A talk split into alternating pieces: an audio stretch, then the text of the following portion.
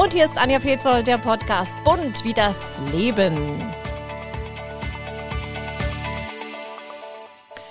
Ich bin heute mit Sportjournalist Thorsten Melzer verabredet. Er hat ja gerade über die Olympischen Spiele in Tokio berichtet und bald auch wieder über die Paralympics. Thorsten ist ein erfolgreicher Leistungsschwimmer zu DDR-Zeiten. 1980 ist er bei Olympia in Moskau mit dabei. Er trainiert hart, um einmal auf dem großen Siegertreppchen zu stehen.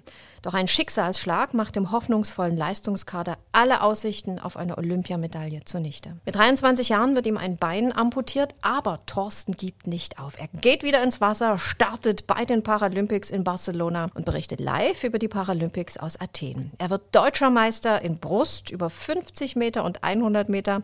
Ja, und parallel absolviert er ein Volontariat beim Radio, moderiert neun Jahre im Hörfunk und seit über 20 Jahren im Fernsehen. Hallo Thorsten, ich freue mich, dass es geklappt hat. Hallo Anja, ich freue mich auch sehr. Schön. Sag mal, wie erfolgreich ist ein Olympia aus deiner Sicht gelaufen für uns, also für die deutschen Sportler?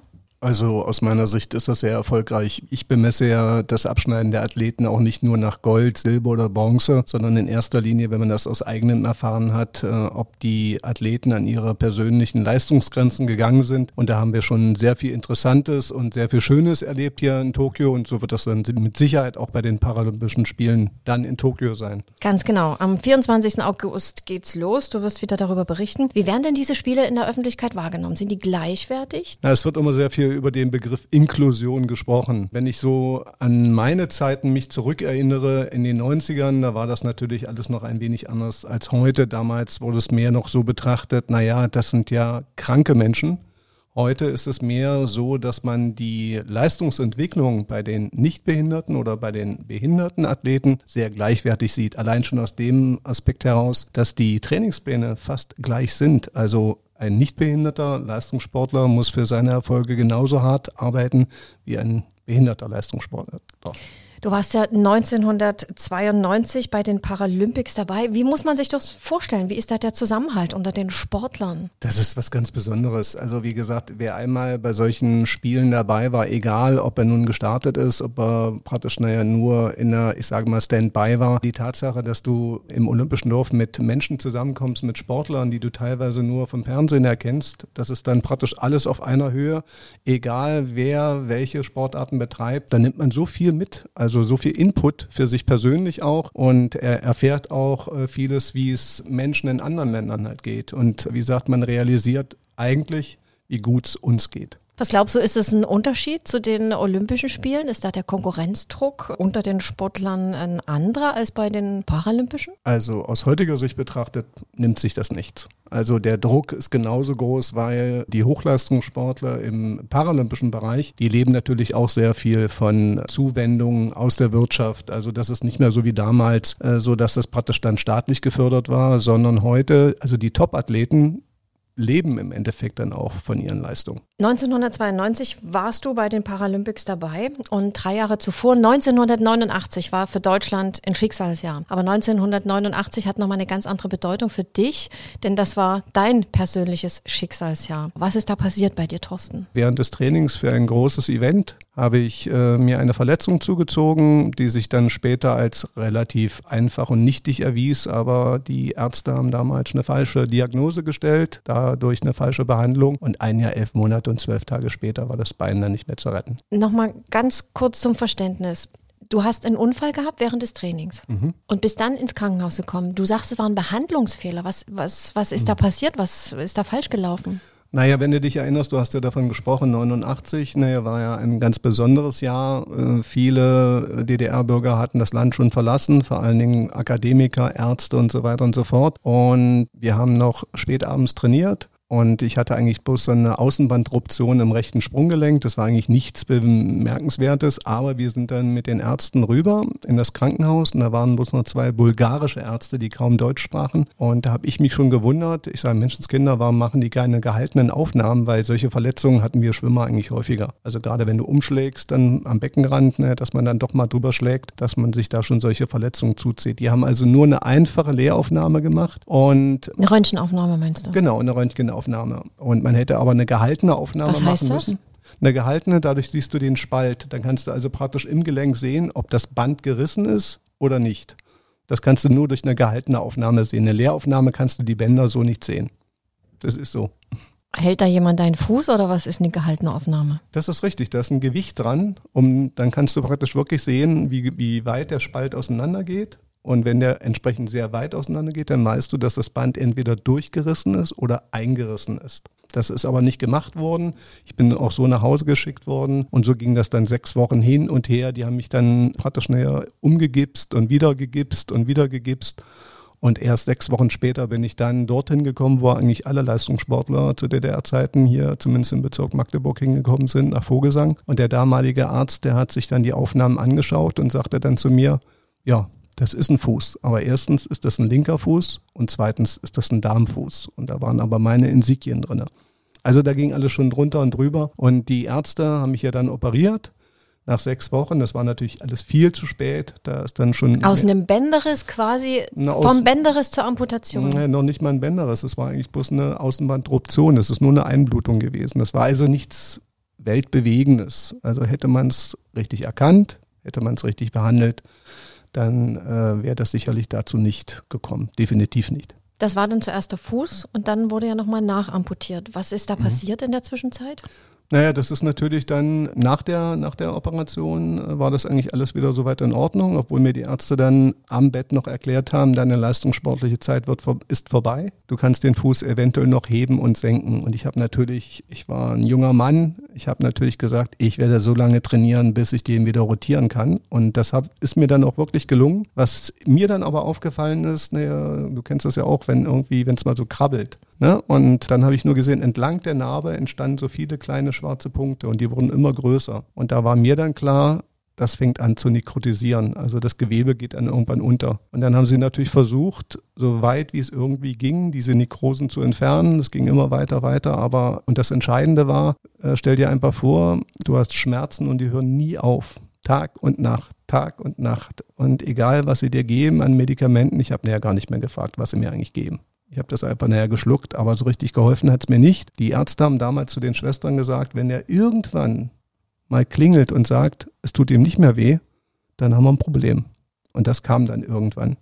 Also ein Jahr, elf Monate, ein paar Tage später habe ich dann, bin ich morgens aufgewacht und sagte, oh, ich habe keine Schmerzen mehr. Ich empfand das natürlich als sehr angenehm.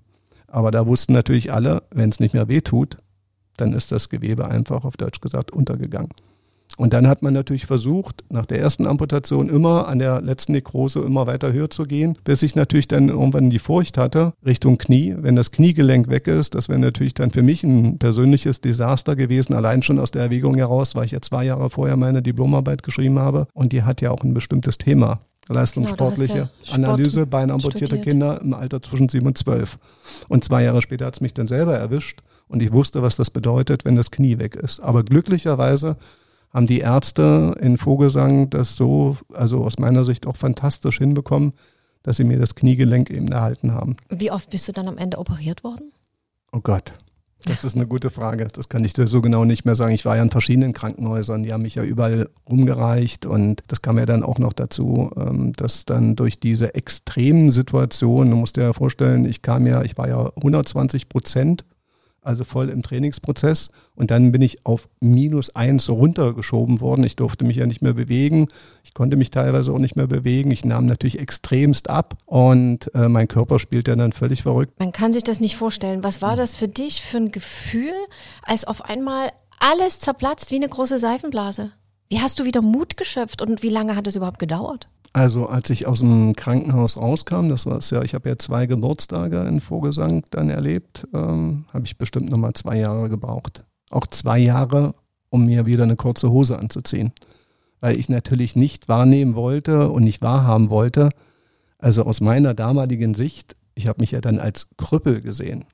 Ja, also ich habe das dann sehr drastisch für mich dann auch versucht mir zu erklären, um das noch negativer dann für mich dann darzustellen bis ich dann Stück für Stück von Monat zu Monat immer weiter wieder Mut gefasst habe. Das ging natürlich nicht ohne Hilfe. Hm, also, da gab es einen ganz wichtigen Mann in deinem Leben, ne? deinen ersten Trainer, der genau. Lutz. Was, was hat er dir geben können, dass du wieder aufgestanden bist und wieder mitten ins Leben zurückgekehrt bist? Ja, Lutz Reetz ist ein ganz besonderer Mensch. Also ich habe ja heute einen, auch noch einen ganz guten Kontakt zu ihm. Natürlich hat sich das im Laufe der Jahre immer ein bisschen, aber jedes Mal, wenn wir wieder miteinander ein Gespräch führen, fühlt sich das an, als wenn wir gestern das letzte geführt hätten, obwohl da Monate dazwischen gelegen haben. Lutz Reetz kannte ich ja schon als kleiner Junge. Ich habe ja sehr früh mit dem Schwimmen angefangen.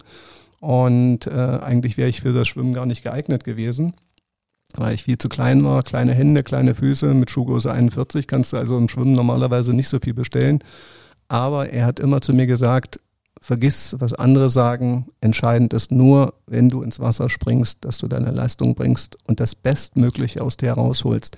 Was wir damals noch, äh, du kannst dich da wahrscheinlich auch noch dran erinnern, dass wir immer mehr oder minder überhaupt nicht gemocht haben, war Disziplin, Disziplin und nochmals Disziplin. Aber wir haben es gelehrt bekommen und. Und die hat mir dann wirklich in bestimmten Situationen meines Lebens, gerade in diesen vermeintlichen Tiefpunkten, äh, hat die mir darüber hinweggeholfen. Also die Disziplin, sich daran zu erinnern, was du nicht ändern kannst. Mein, mein Vater hat mir mal gesagt, drei Tage darfst du weinen. Und am vierten Tag musst du dich entscheiden. Gehst du nach links oder gehst du nach rechts? Und dann bleib auch dabei. Und daran habe ich mich immer wieder erinnert und die Tatsache, wie wir als äh, Sportler im Leistungsdrill manchmal das überhaupt nicht gemocht haben, dass ich das immer mit rüber retten konnte. Und diese beiden Komponenten und die Tatsache, dass ich ein sehr gutes freundschaftliches ähm, Umfeld hatte und meine Familie, ohne die hätte ich das sicherlich in dieser Form so nicht geschafft, äh, mich darüber hinwegzuretten. Das ist definitiv so. Und mein Trainer, der Lutz, der hat also praktisch, nachdem ich aus dem Krankenhaus rauskam, hat er immer versucht, mich zu animieren, ich sollte wieder schwimmen. Aber ich wollte nicht mehr schwimmen. Aber irgendwann, ich bin dann so, ich habe sehr viel Geduld, aber irgendwann, wenn man immer und immer wieder, dann habe ich gesagt, okay, damit ich meine Ruhe habe, dann springe ich halt wieder ins Wasser. Man muss ja immer davon ausgehen, was für ein Pensum ein Schwimmer normalerweise mit sich trägt pro Trainingseinheit. Und ich bin 50 Meter geschwommen, bin dort rausgekrabbelt äh, in der Elbe-Schwimmhalle. Und dann liefen mir die Tränen, weil ich merkte, ich, der so viele Jahre, fast ja zwei Jahrzehnte geschwommen ist, ich konnte nicht mehr schwimmen. Weil in dem Moment, wo dir nur ein paar Zehen fehlen, ändert sich das gesamte System im Wasser. Wenn dir aber mehr als nur Zehen fehlen, umso weiter, umso höher das geht, musst du das Becken ganz anders verlagern, hast einen ganz anderen Vortrieb. Aber ich konnte das nicht mehr. Und dann habe ich gesagt, lasst mich alle zufrieden, ich will das nie wieder machen. Aber und wer hat dich dann bestärkt? War das dein eigener Wille, der gesagt hat, ich schaffe das, ich schaffe das? Nein, ich alleine nicht. Wie gesagt, ich hatte eigentlich damit dann abgeschlossen, aber mein Umfeld wusste ganz genau, wo müssen wir ihn treffen? Wo müssen wir ihn, welche Achillesferse hat er? Und das war dann mehr oder minder die berühmt-berüchtigte Eitelkeit, die jeder von uns hat. Bei jedem ist sie so oder so ausgeprägt. Und alle haben dann gesagt, es gab dann irgendwann so einen Deal. Und da hieß es, pass auf, Thorsten, noch einmal auf dem Treppchen stehen, dann lassen wir dich zufrieden.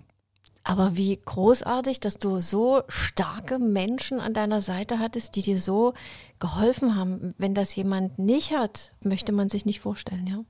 Ja, es gibt natürlich immer auch solche Situationen, gab es auch in meinem Bekannten- und Freundeskreis, die die Hilfe nicht hatten. Die sind dann regelrecht untergegangen. Also die Helden von einst, denen alles zugefallen ist, durch einen bestimmten Schicksalsschlag, egal wie man ihn auch sieht. Der eine nimmt das ein bisschen schwerer, der andere nimmt es ein wenig leichter. Es kann die gleiche Situation sein und trotzdem kann es ganz anders aufgenommen werden.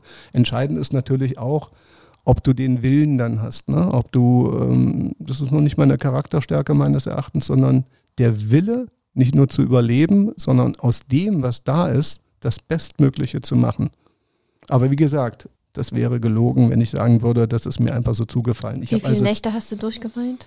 Ich sag dir, das ist tatsächlich so äh, mit diesen drei Tagen. Und am vierten Tag gab es schon immer in meinem Leben, irgendwann bin ich aufgestanden und habe gesagt, so, jetzt entscheide dich. Und aus diesem links oder rechts entsteht wieder eine Hauptstraße. Man denkt immer dann, naja, es geht von einer Hauptstraße ab. Nein, es entsteht eine neue. Es ist eine neue Situation, ein neues Umfeld, familiär, sportlich und auch für mich privat. Ich meine, du musst dir vorstellen, als ich aus dem Krankenhaus rauskam, ehemalige Freunde, mit denen ich zusammen zur Schule gegangen bin, mit denen ich zusammen trainiert habe, die haben die Straßenseite gewechselt. Ja, Und später bei dem einen oder anderen, nun gut, aber bei dem einen oder anderen, der mir näher stand, die haben dann Jahre später, als wir uns dann wieder getroffen haben, haben dann gesagt, wir wussten einfach nicht, wie wir mit dir umgehen sollten. Ich habe es natürlich damals ganz anders wahrgenommen, so nach dem Motto. Was hättest du dir gewünscht? Ja, was man sich wünscht. Klar, man ist dann natürlich extremst fragil. Wenn, du dort rauskommst, dein Leben, auf Deutsch gesagt, liegt für dich in Scherben. Alles, was für dich so wichtig war, äh, Studium, äh, man wollte, ich wollte ein Forschungsstudium weitermachen. Ich wollte irgendwann praktisch, eine, praktisch mein, meine Doktorarbeit schreiben. Und ich wollte natürlich auch weiter trainieren und Erfolge feiern. Und das erschien mir mit einmal alles, als wenn das weggeblasen wäre. Von heute auf morgen, obwohl es ein sehr langer Prozess war. Aber weil sich dieser Prozess sehr lange hingezogen hat, hat sich das angefühlt, als wenn das wie so eine Welle wäre, die einfach nicht aufhört. Also immer und immer wiederkehrend. Bis es dann irgendwann klar war, es gibt auch noch was anderes. Es geht auch ohne. Wie müssen wir uns das mit den Schmerzen vorstellen? Mhm. Heutzutage gibt es ja, nimmst, wenn du irgendwas hast, nimmst du eine Schmerztablette, mhm. dann geht es schon wieder. Aber das war ja bei deinen Schmerzen, man nennt das Phantomschmerzen, mhm. gar keine Rede von einer Tablette. Was hast du damals für Medikamente bekommen? Es gab so wunderbar, ein wunderbares Bild. Ich habe das, glaube ich, auch irgendwo noch in meinem großen Kramkasten. Und da sieht man dann, wie ich mich nachts kratze, dort, wo gar nichts mehr war. Das sind dann die sogenannten Phantomschmerzen, die dir aber nicht so Schmerzen bereiten. Das ist natürlich auch bei jedem anders. Der direkt neben mir steht, der an der gleichen Stelle amputiert ist, empfindet das vielleicht ganz anders, wie ich es empfunden habe. Durch diese Nachamputation war das natürlich insofern schwierig. Man hat also versucht, auch noch mir zu helfen, indem man aus der Kniekehle eben alles herausgenommen genommen hat, also alle Nerven waren. Aber und der menschliche Körper ist ja so ein phänomenales System.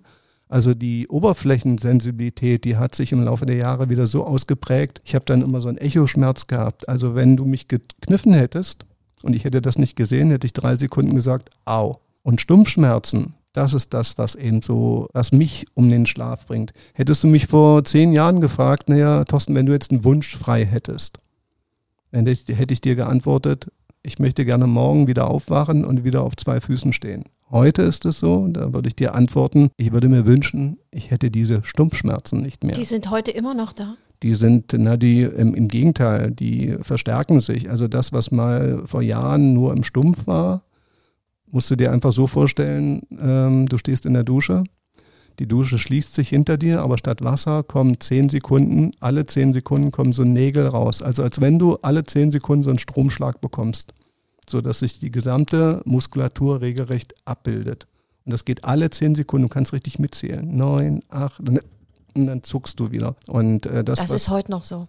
Alle zehn Sekunden wenn du, das hängt natürlich davon ab, naja, ob du einen Schmerzpulk hast, naja, der bei 10 liegt. 10 sagt man immer, du, das ist das Höchste. Äh. Das heißt, du hast heute immer noch permanent Schmerzen? Nein, wie gesagt, das hängt natürlich immer da von bestimmten Umständen ab. Glücklicherweise, toi, toi, toi. Also ich habe jetzt seit, äh, ich glaube, seit anderthalb Jahren hatte ich keine 10 mehr ist natürlich auch davon abhängig. Du, du, du hm. bewertest das von einer Schmerzskala von 1 bis 10 gerade. Genau. Mhm. Mhm. Und 10 ist praktisch, naja, da liegst du dann irgendwann in der Ecke und da kann dir auch keiner helfen. Und alle, die dich mögen oder die dich lieb haben, wollen dir natürlich irgendwie helfen. Du kannst dann bloß ich habe dann immer nur gesagt, lass mich hier einfach liegen. Das hört schon irgendwann wieder auf. Oder ich baue mich auf Deutsch gesagt nachts zusammen und laufe dann nochmal um den Block. Also so, wenn du in Bewegung bist, wenn du dich davon ablenkst, dann gibt es natürlich Möglichkeiten. Oder du kannst das medikamentös praktisch versuchen, in den Griff zu bekommen. Aber ich muss dir ehrlich sagen, ich habe zwölf Schmerztherapeuten im Laufe der Jahre aufgesucht, bis ich dann irgendwann auch zu meinem Umfeld gesagt habe, so Leute, jetzt ist gut. Glücklicherweise habe ich eine hervorragende Hausärztin, die irgendwann gesagt hat, so, Psychopharmaka, ich arbeite ja jeden Tag, also ähm, damit kannst du natürlich nicht umgehen, wenn du ständig im Dschum bist. Sie hat alles über den Haufen geworfen und ich habe ja immer gesagt, ich wollte von diesen ganzen Medikamenten, von diesem Schwall an Medikamenten runterkommen. Und sie hat alles rund abgesetzt und hat mich ganz neu eingestellt mit, ich sage mal, das ist nur ein, ja, das ist eine Winzigkeit, ein Hauch von dem, was man damals bekommen hat. Und damit lebe ich seit mittlerweile über 20 Jahren hervorragend. Seit über 20 Jahren. Thorsten, wie, wie haben sich auch die Prothesen innerhalb dieser 20 Jahre verändert? Man stellt sich das ja zu DDR-Zeiten, da war die Technik ja wirklich unter ferner Liefen. Das ist ja was ganz anderes. Heutzutage kannst du rennen, du kannst, du spielst Squash, ne? du machst Badminton, du machst so viel, du rennst beim Firmenlauf mit. Wie hat sich das verändert? Die erste Prothese, auf die ich ein halbes Jahr gewartet habe, als die ankam, dachte ich mir, oh Gott, das ist ein Ofenrohr und das mhm. sieht, sah genauso aus wie angemalt. Die hat zwei Wochen gehalten und die, äh, die die gebaut haben, die haben sicherlich ihr Bestes gegeben, aber die haben die Kräfte da völlig unterschätzt. Also wie gesagt, das hat überhaupt nicht funktioniert. Die nächste, die dann gebaut wurde, da hat dann meine, ich habe ja zwei Schwestern, meine jüngere Schwester, ähm, die sagte dann, so, jetzt ist genug, jetzt kommst du hier zu uns. Die lebte also praktisch schon in den alten Bundesländern und die haben mir dann dort, dieses Sanitätshaus hat mir meine erste Prothese gebaut, mit der ich wirklich auch umgehen konnte, ohne dass man, wie gesagt, wenn du drei Viertel des Tages in so einer Prothese, in so einem Sarkophag stehst, ne, dann musst du immer davon ausgehen, dass die Haut kein Tageslicht hat und dass du natürlich auch dort schwitzt also ständig Reibung. Also hatte ich immer irgendwelche Schwielen oder offene Stellen. Dann, das musste dann auch wieder behandelt werden. Und aber Stück für Stück mit jeder anderen Prothese, also gerade weil du mich gefragt hast, naja, wie sich das so verändert hat, äh, wenn du jetzt davon ausgehst, meine Sportprothese, also die, die man bei den Paralympischen Spielen auch sieht, mit der Carbongabel, die habe ich jetzt seit drei Jahren und ich hätte mir nie denken können, dass ich damit einen Halbmarathon laufe. Oder jetzt beim letzten Firmenstaffellauf bin ich ja auch in den drei Monaten, wie die anderen auch, wie alle anderen Teilnehmer bin ich, äh, ich bin da auch 280 Kilometer gelaufen. Also das hat sich natürlich extremst gewandelt. Also das ist vielleicht für die Zeitschiene ist das nur ein Wimpernschlag. Aber es ist extrem, was sich prothetisch eben alles verändert hat. Und das Entscheidende ist auch, ne, ich laufe ja auch meine Alltagsprothese, da ist mittlerweile ein Computer drin, der misst also jeden Schritt aus. Du hast ein fingiertes Sprunggelenk, was natürlich auch Auswirkungen hat ne, auf deine Hüfte. Weil du stehst ja immer schief und mein guter Jörg Woltersdorf. Dein Orthopäde aus genau, Vogelsang. Mhm. Der ja Chefarzt ist mittlerweile, der damalige Stationsarzt. Hat er dich damals äh, amputiert? Er war einer. Es mhm. waren alle daran beteiligt. Gab, in Vogelsang gab es nur eine einzige Amputation in den ganzen Jahren. Also wie gesagt, dort wurden, wie gesagt, ja die ganzen DDR-Leistungssportler, wenn das ein orthopädisches Problem war, wurden die dort behandelt aus dem Bezirk äh, Magdeburg damals. Und ich war tatsächlich der Einzige, der dort amputiert wurde.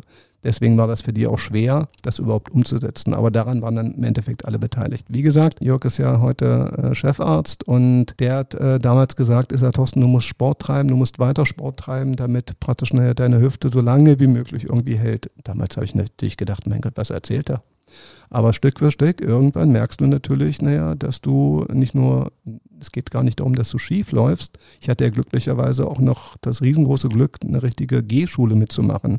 Also, dass du mit verbundenen Augen gelernt hast, auf so einem Schwebebalken zu laufen. Wie viele blaue Flecken man sich da geholt hat. Aber dadurch hast du gelernt, versuch's mal selber rückwärts zu laufen. Mach die Augen zu und lauf auf einer Linie rückwärts. Interessant, ihr Zweibeiner, ihr lauft schnell dran vorbei. Ich habe natürlich irgendwann gemerkt, da ich das ja nicht fühle, achtest du auch auf die Geräusche. Also wenn du einen Schritt machst, achtest du mehr auf die Geräusche.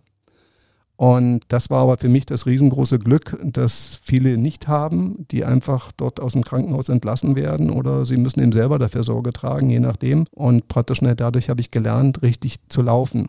Aber das hat mich natürlich nicht davon abhalten können, dass über die Jahre hinweg irgendwann ich auch Probleme bekam mit der Hüfte. Diese neue Prothese, ich hatte ein, ich sage ja, du musst Menschen um dich drumherum haben, die in deinem Portfolio sind, die was Besonderes sind. Also die, ja, wo ich immer wieder sage, das nehme ich immer als Glückesgeschick. Ja, ich, ich jaule nicht so viel rum, sich ständig umzudrehen auf das damals, auf das, was war, zu gucken, das bringt dich nicht weiter. Keinen von uns. Sondern du musst nach vorne schauen und unter anderem, mein lieber André, das ist mein Orthopädie-Mechaniker, das ist einer von den Jüngeren, sehr innovativer Knabe, der hat schon immer mir Prothesen gebaut, die anders waren. Der hat immer was anderes ausprobiert, weil er wusste, mit dem kann ich das machen. Er hat zwar immer gejammert, weil ich ständig irgendwelche Prothesen kaputt gemacht habe beim Squash oder beim Badminton oder beim Tennis. Ich habe ja mehr oder weniger wirklich versucht, alles auszuprobieren, nicht um mir was zu beweisen, sondern einfach um mir die Lebensqualität zu geben, die jedem von uns mehr oder minder zusteht. Mhm. Und die, irgendwann gab es dann so ein, so ein Projekt und gesagt ging es darum, äh, ein paar äh, Amputierte aus dem, hier aus Sachsen-Anhalt zu finden. Und da hat er sofort hier geschrien und gesagt, den Pfosten, den drücken wir damit rein. Und das ist eine Prothese, wie gesagt, die hat einen Computer, da wird jeder Schritt ausgemessen. Und es, war, es waren, glaube ich, noch nicht mal ein Vierteljahr später, hörten die Schmerzen in der Hüfte auf. Weil dadurch praktisch hast du ein ganz anderes Lauffeeling bekommen. Du läufst ganz anders, läufst viel. Ich sage mal, wenn du dich erinnerst, naja, über, ich glaube, zehn Jahre hinweg hat es im Punkers noch nicht mal einer gewusst dass ich amputiert war, mhm. bis auf einige wenige. Aber wie gesagt, die meisten haben das gar nicht für voll genommen. Das ist immer ein Zeichen dafür, naja, so schlecht kann es nicht ausgesehen haben. Du hast gerade gesagt, du bist niemand, der jammert, aber hast du dir trotzdem manchmal die Frage gestellt, was wäre, wenn? Wenn damals in dieser Klinik andere Ärzte gewesen wären? Was wäre gewesen, wenn? Natürlich. Das wäre ja, wär ja abenteuerlich, wenn ich das nicht gemacht hätte. Aber es, es wurde mir auch die Frage gestellt, ob ich diese Ärzte von damals nicht verfluche. Dann habe ich mal geantwortet, was bringt es mir? Das ist so, wie wenn Jörg mir sagt, also unter heutigen Umständen hätten wir dich nie amputiert. Was bringt es mir? Ist das so? Ja, was nützt es dir, wenn du da Unter heutigen nachdenkst? Umständen hätte diese Amputation so nie stattgefunden? Warum? Na, weil die medizinischen Möglichkeiten heute ganz anders sind. Mit MRT, CT, du hast natürlich ganz andere Möglichkeiten. Guck mal, damals ne, haben selbst die Ärzte kurz vor der Amputation gedacht, naja, durch die lange Liegezeit, da wird uns der Knochen regelrecht wegbrechen. Ja, und das war aber nicht so, sondern sie konnten dann damals das so nicht erkennen, dass das ganze Gewebe untergegangen war. Aber der Knochen, der war knüppelhart und schlohweiß. Also das wäre natürlich heute anders. Aber das ist wieder so etwas wie sich umzudrehen und in die Vergangenheit zu gucken, das bringt dir gar nicht. Also ganz ehrlich, ich habe ein sehr schönes Leben. Ich kann mich nicht beklagen und ich werde mich auch nicht beklagen. Es macht überhaupt keinen Sinn im Gegensatz äh, zu anderen. Ich relativiere viele Dinge, indem ich sage, ich bringe die Dinge auf den kleinsten Nenner. Und das merkst du alleine schon, wenn du mal nach rechts oder links schaust. Da musst du, da kannst du die Brille abnehmen und da ich mich ja auch mit anderen Dingen auseinandersetze, mit den Menschen, denen es wirklich schlecht geht, da wirst du sehr, sehr schnell, ich sage mal, aus, auf den sogenannten Topf gesetzt. Und dann wird dir klar, was willst du eigentlich? Dir geht es hervorragend. Mhm. Du hast es gerade ganz kurz schon mal angesprochen, du bist Botschafter für die Stiftung Krebskranke Kinder. Was kannst du da bewirken? Warum machst du das? Bewirken. Man ist, äh, ohne 10 Euro ins Phasenschwein zu werfen, man ist da ein kleines Rädchen von vielen. Also der Vorteil ist, wenn man sich als, als einen kleinen Teil von einem, von, von einem, ich nehme es immer mit, ich mag ja Uhren, ich liebe ja Uhren, ich habe ja so einen kleinen Uhrentick, aber und wenn dort ein kleines Rädchen fehlt, in so einer Automatikuhr, dann funktioniert die nicht mehr. Und so verstehe ich praktisch näher auch die Arbeit für und mit den krebskranken Kindern und deren Familien vor allen Dingen auch. Es geht ja nicht nur um die Kinder selbst, sondern um das Ganze um das Ganze zu sehen. Und dort, vor allen Dingen hier in Magdeburg, ist es ja auch so, dass im Elternhaus Dort werden ja praktisch die Eltern der kranken Kinder betreut. Und diese Elternhäuser gibt es in ganz Deutschland meistens immer praktisch näher auf den Universitätskrankenhäusern, also auf den Gelände von den Universitätskrankenhäusern, sodass die Eltern einen engen Kontakt zu ihren Kindern haben, die auf den onkologischen Stationen liegen und umgekehrt auch. Also unser Haus hier in Magdeburg und die meisten Häuser sind so als Achteck aufgebaut. Dort werden also die Eltern, und das sind häufig sehr junge Eltern, werden dort äh, untergebracht. Die müssen also dafür nichts äh, kaufen und oder müssen nichts bezahlen. Dafür sind wir halt zuständig. Ne? Und für mich ist das immer von jeher was Besonderes gewesen, weil man wirklich etwas bewirken kann, weil man merkt, wenn du die Kinder vor dir hast und die quietschen und lachen und wenn du einmal die Augen zumachst und vergisst, dass sie durch Chemo oder Bestrahlung die Haare verlieren oder wie auch immer, dann denkst du manchmal, du bist in einem ganz normalen Kindergarten und nichts anderes. Und du spielst jedes Jahr Weihnachten, ne? Du schlägst dir quasi deinen Heiligabend um die Ohren und seit wie vielen Jahren, seit wie vielen Jahrzehnten machst du da, gibst du den Weihnachtsmann? 40 Jahre. Wirklich?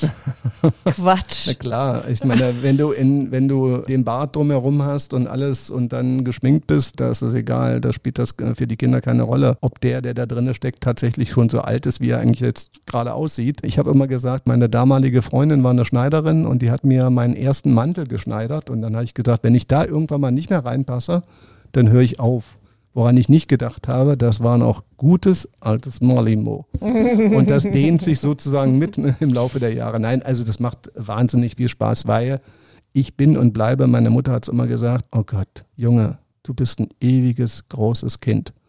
Und das bin ich auch geblieben. Und ich sage immer, das Schönste, was dir geschenkt werden kann in deinem Gesicht, das sind deine Lachfalten. Ich weiß, Frauen mögen das nicht so, aber mit jeder Lachfalte mehr, die erzählt dir eine Geschichte über dich und zeigt dir auch an, dass du eigentlich ein Mensch bist, der sehr, sehr gerne lacht. Und ich glaube, wenn man in mein Gesicht schaut, dann sieht man schon, du dass ich sehr, sehr viel zu lachen habe. Du hast gerade von deiner Freundin damals gesprochen. Deine Ehe ist ja damals kaputt gegangen an diesen Schicksalsschlägen. Die Liebe heute mit dir? Bist du verliebt? Bist du in Love? Ich bin ständig verliebt. Echt? Nein. Erzähl. Das, ja, da gibt es nicht so viel zu erzählen. Da wäre ich ja gleich rot. Äh, das sieht man jetzt gerade bloß nicht. Ja, kurioserweise, man kann noch so alt werden, aber rot werde ich immer noch. Nein, also es ist natürlich, sagen wir es mal so, es ist nicht so ganz einfach. Ich habe sicherlich in meinem Leben so einige Partnerschaften gehabt und kurioserweise, ich wollte immer Kinder haben. Ich habe mir immer vorgestellt, Kinder haben zu wollen, sogar noch vor meinen Schwestern, die das damals völlig abwegig empfanden, dass ich davon gesprochen habe. Aber kurioserweise hat das eben dann im Laufe meines Lebens nicht mehr gepasst oder es sollte nicht passen. Aber das Kuriose war immer, mit jeder Partnerin, mit der ich zusammen war, okay, mit fast jeder Partnerin, da waren immer Kinder. Und das war eine besondere Aufgabe, herauszufiltern, wie nehmen dich die Kinder an. Weil nichts ist schwieriger, als diese Hürde zu nehmen. Vor allen Dingen, wenn die Kinder natürlich einen engen Kontakt noch zu ihren leiblichen Vätern hatten. Da war es immer die spannende Frage, wie gehst du persönlich damit um? Es ging nie darum, jemanden zu kaufen, weil das bringt dir gar nichts, sondern dass diese Kinder dich wirklich so annehmen, wie du bist, dass du Teil dieser Familie wirst, ein Teil dieser Familie sein darfst. Ich habe es immer so empfunden, sie haben mich immer ein Stück des Weges mitbegleitet und ich habe ihnen auch immer gesagt, ein Stück des Weges und das ist ein Privileg, darf ich euch begleiten. Und so hat man mehr oder minder dann auch deren Freundschaft und größtenteils auch sogar deren Liebe gewonnen. Und das war für mich mehr wert als alles andere. Und so hast du heute mindestens zehn Kinder. Wenn man es so hochrechnet, wenn man mein Alter so betrachtet, könnte man das, könnte man das ungefähr so sagen. Na, ganz so viele waren es nicht. Aber Thorsten, wir dürfen sagen, du bist Single. Ne? Was, was äh, macht für dich eine Frau attraktiv? Was wünschst du dir von der Frau? Oh Gott. Wie viel Zeit haben wir? oh Gott, das ist, eine, das ist eine sehr schwierige Frage. Was muss eine Frau haben, dass du sie faszinierend findest? Was darf eine Frau haben, dass du sie faszinierend es hat sich? Es hat sich ein bisschen was verändert. Ich meine, ich mache da keinen Hehl draus. Ich frage mich auch, warum. Ich weiß nicht, warum ich auf Blondinen stehe. Eigentlich habe ich die beste Zeit meines Lebens nicht mit Blondinen verbracht, aber ich weiß auch nicht, warum das so ist. Das ist irgendwie das so ein, sind liebe, herzliche Frauen. Äh, ja, Viele, viele, na, um Gottes Willen, das, das ist mit Sicherheit ist das so. Also äh, das, das will ich gar nicht so verhehlen. Das, das ist schon so. Ich, das ist mal Spaß beiseite. Das ist gar nicht das Entscheidende. Das Entscheidende heutzutage ist wirklich, also ich bin nicht der Typ, der auf junge Frauen, auf junge Dinger steht, mit denen man nichts anfangen kann. Eine Frau ist für mich das entscheidende Momentum, was sie haben muss, mit mir auf Augenhöhe zu sein. Sie muss sich nicht verstecken oder mir irgendetwas zeigen, was sie nicht ist. Das Besondere ist ja, viele, ich glaube, sehen das immer verkehrt. Das Besondere ist eigentlich, ne, beide kommen ja einzeln und versuchen daraus etwas Gemeinsames zu machen. Und das Entscheidende ist nicht, die Energie aus dem Gemeinsamen zu ziehen, sondern jeder aus seiner einzelnen äh, Performance, die er mitbringt oder der Möglichkeiten, die er hat. Erst dann hast du diesen Mehrgewinn. Und dieser Mehrgewinn zeichnet sich dann für mich dann immer wieder ab, wenn du dich dann umdrehst und sagst, ich habe von diesem Menschen so viel mitgenommen das macht ihn als was, oder stellt sich für mich zumindest so dar, als etwas sehr Besonderes. Also Intellekt lässt sich nicht unbedingt immer nur mit dem optischen Status eben vereinbaren. Es hat sich da, hat sich einiges verändert im Laufe der Jahre oder Jahrzehnte, wenn man so will. Damals hat man natürlich immer darauf geachtet, naja, ist sie hübsch von außen und erst danach hast du darüber nachgedacht, ist sie auch hübsch von innen das hat sich irgendwie, hat sich verschoben im Laufe der Jahre. Man achtet natürlich immer noch irgendwie darauf, klar, jeder. Ja, du schaust jemanden an und sagst dir, wow, der flasht mich, der Mensch. Und dann kommen die ersten Gespräche und dann verschiebt sich der, das ein oder andere das Bild. Ne? Das optische Bild, wie gesagt, kann manchmal nicht mit dem Schritt halten, was dann der Intellekt dann so mit sich bringt. Und daran scheitern wir aber meistens. Und ich gebe auch zu, ich habe mal darüber nachgedacht, das ist ganz kurios, dass ich in meinem Leben bisher nur mit einer Frau wirklich zusammengelebt habe. Mit Nettie. Genau, mit Jeanette damals. Mit Jeanette. Ne? Und, ähm, und Jeanette brachte ja auch ein schwerbehindertes Kind mit in unsere Beziehung. Und ja, mit Jeanette, das war die einzige Frau, mit der ich über viele Jahre hinweg zusammengelebt habe, in einer Wohnung. Ansonsten war es immer so, ich hatte immer Fernbeziehungen und ich lebte in meiner Trutzburg. Ich konnte mich also immer wieder irgendwo zurückziehen, dass man dabei natürlich, wenn man das in der Rückblende sieht, dann viele Fehler macht und du dir manchmal, oder wenn du das praktisch in der Rückblende dann betrachtest und feststellst, uiuiui, da habe ich ja auch einige Fehler gemacht. Aber wir Menschen sind einfach so, wir, das gehört ja auch dazu. Es wäre ja Wahnsinn, wenn ich irgendwann sagen würde, ich mache keine Fehler mehr. Mhm. Da würden alle mir einen Vogel zeigen, würden fragen, was hast du genommen? Ich meine, da ich keinen Alkohol trinke, muss es irgendwas anderes sein. Also, das ist es natürlich nicht. Wir sind alle fehlerbehaftet, aber aus dieser Erwägung heraus, wenn man es dann weiß, nachher geht man, glaube ich, äh, mit, mit, mit sich selbst und wenn, wenn du mich erfragst nach Frauen, gehst mit der Frau, die dir gegenüber sitzt, mittlerweile ganz anders um. Also wie gesagt, ich weiß sehr wohl praktisch näher, dass ich auch nicht unbedingt leicht zu handeln bin. Aber da ich über sehr viel Geduld verfüge, hoffe ich immer, dass da irgendwann jemand vor der Tür steht. Deine Herzensfrau um die Ecke, spätestens nach unserem Gespräch. Jetzt. Wahrscheinlich wird das so sein. Ja, ich, ähm, Sie mögen mich alle anrufen. Ja, ich hoffe ja noch mal, dass du mit mir zu Insta kommst. Wobei meine liebe Freundin Katrin Lorenz sagt, wenn er bis jetzt ein schönes Leben hatte, dann lass ihn doch. Und sie hat recht. Wir sie schaffen das nochmal mit ja, Instagram. Das, wenn ihr Michael Nast sagt, ja. Hm. Michael Nast, mit dem ich meinen ersten Podcast aufgenommen habe, da läuft ja jetzt die Komödie Generation Beziehungsunfähig im Kino, sagte, Instagram ist die beste Dating-Plattform. Mein Lieber, wir müssen da nochmal ran. Das ja, nützt nichts. Wenn nee. ihr alle wüsstet, wie oft mich Anja damit schon konfrontiert hat. Und bis jetzt konnte ich immer aufgrund meines, meiner Geduld, konnte ich immer dem widerstehen. Aber ich bin leider Gottes auch so ein Mensch, der dann irgendwann, wenn er es dann tausendmal gehört hat, irgendwann sagt, oh, lässt mich okay. nicht Morgen gibst du mir dein Handy, dann machen wir das. Klar, Thorsten, mein Lieber, nochmal für uns als Fazit.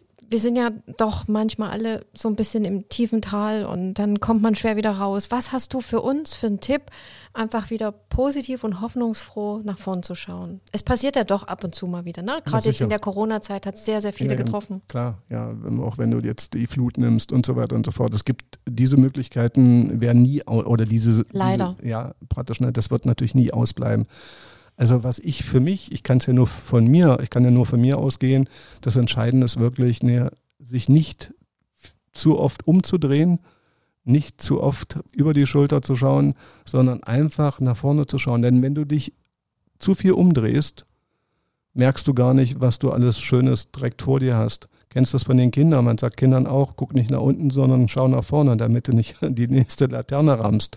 Und so ähnlich praktisch näher sollte das für uns äh, oder sollten wir das auch nutzen. Also sich nicht so viel umdrehen, nach vorne schauen, den Blickwinkel erweitern, manchmal auch einen Schritt nach rechts oder links machen, um den Blickwinkel zu verändern.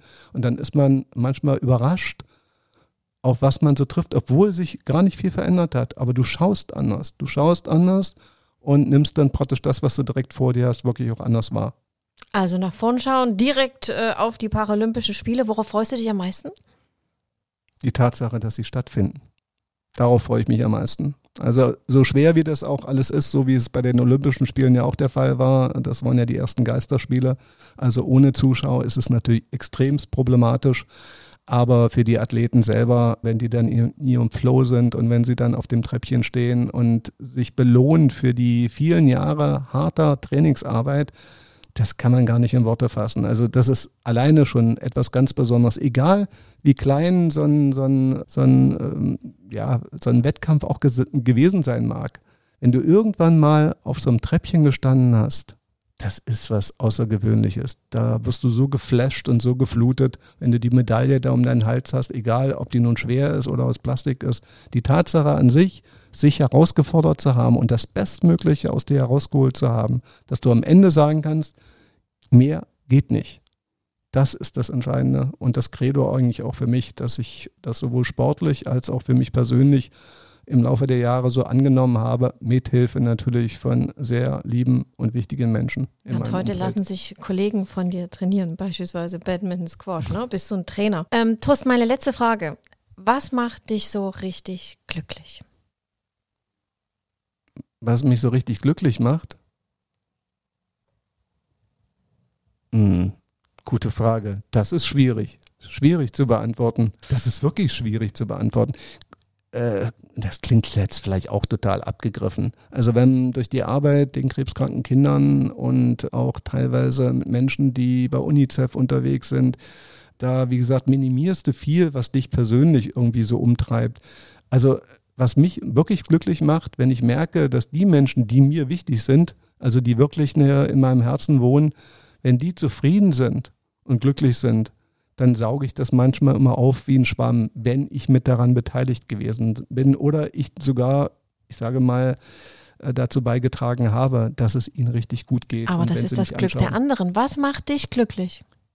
Das ist praktisch, ich glaube, das ist eine Wechselwirkung. Das alleine äh, für sich genommen äh, bringt gar nicht so viel, finde ich. Was mich wirklich persönlich glücklich macht, ist die Tatsache, wenn es mir gut geht. Einfach, wenn es mir gut geht, beruflich wie privat, dann bin ich damit, äh, also wenn ich, wenn ich abends einschlafe und merke, dass ich wirklich lächelnd einschlafe, dann ist das für mich was ganz Besonderes, was viele, viele wirklich nicht haben. Ich weiß, das klingt total abgegriffen und tropft jetzt gerade aus dem Mikrofon, aber das ist wirklich so, weil es gab auch Zeiten, wie gesagt, da wusste ich nicht, und da wollte ich eigentlich auch nicht einschlafen, weil ich nicht wusste, wie ich am nächsten Morgen wieder aufwache oder ob ich überhaupt wieder aufwache. Und du merkst, man merkt in solchen Situationen oder wenn du durch solche, ich sage mal, Zimmer mal gehen musstest, obwohl du da nie durchgehen wolltest, da bist du mehr oder nie hineingetrieben worden. Du musstest den Ausweg oder den Ausgang wieder finden. Und wenn du ihn gefunden hast und machst die nächste Tür auf und gehst in das nächste Zimmer, wo das alles nicht mehr ist, dann ist das für dich schon ein Riesen, das ist ein Quantensprung. Das ist was Besonderes. Die Tatsache, hier sein zu dürfen, ein ganz normales Leben leben zu dürfen, mit all dem, was dazugehört. Die Tatsache, jetzt mit dir dieses Gespräch zu führen, das sind so Momente, die eben was Besonderes eben darstellen. Also mit Menschen im Gespräch zu bleiben und wenn du dann, also mir geht es einfach so, wenn ich wirklich merke, die anderen nehmen was mit und nehmen mich als das wahr, was ich bin, dann ist das schon eine coole Nummer. Wir nehmen hier ganz viel mit, mein Lieber. Ich danke dir ganz herzlich für das Gespräch. Dankeschön, ich Thorsten. Danke auch. Alles Liebe für dich.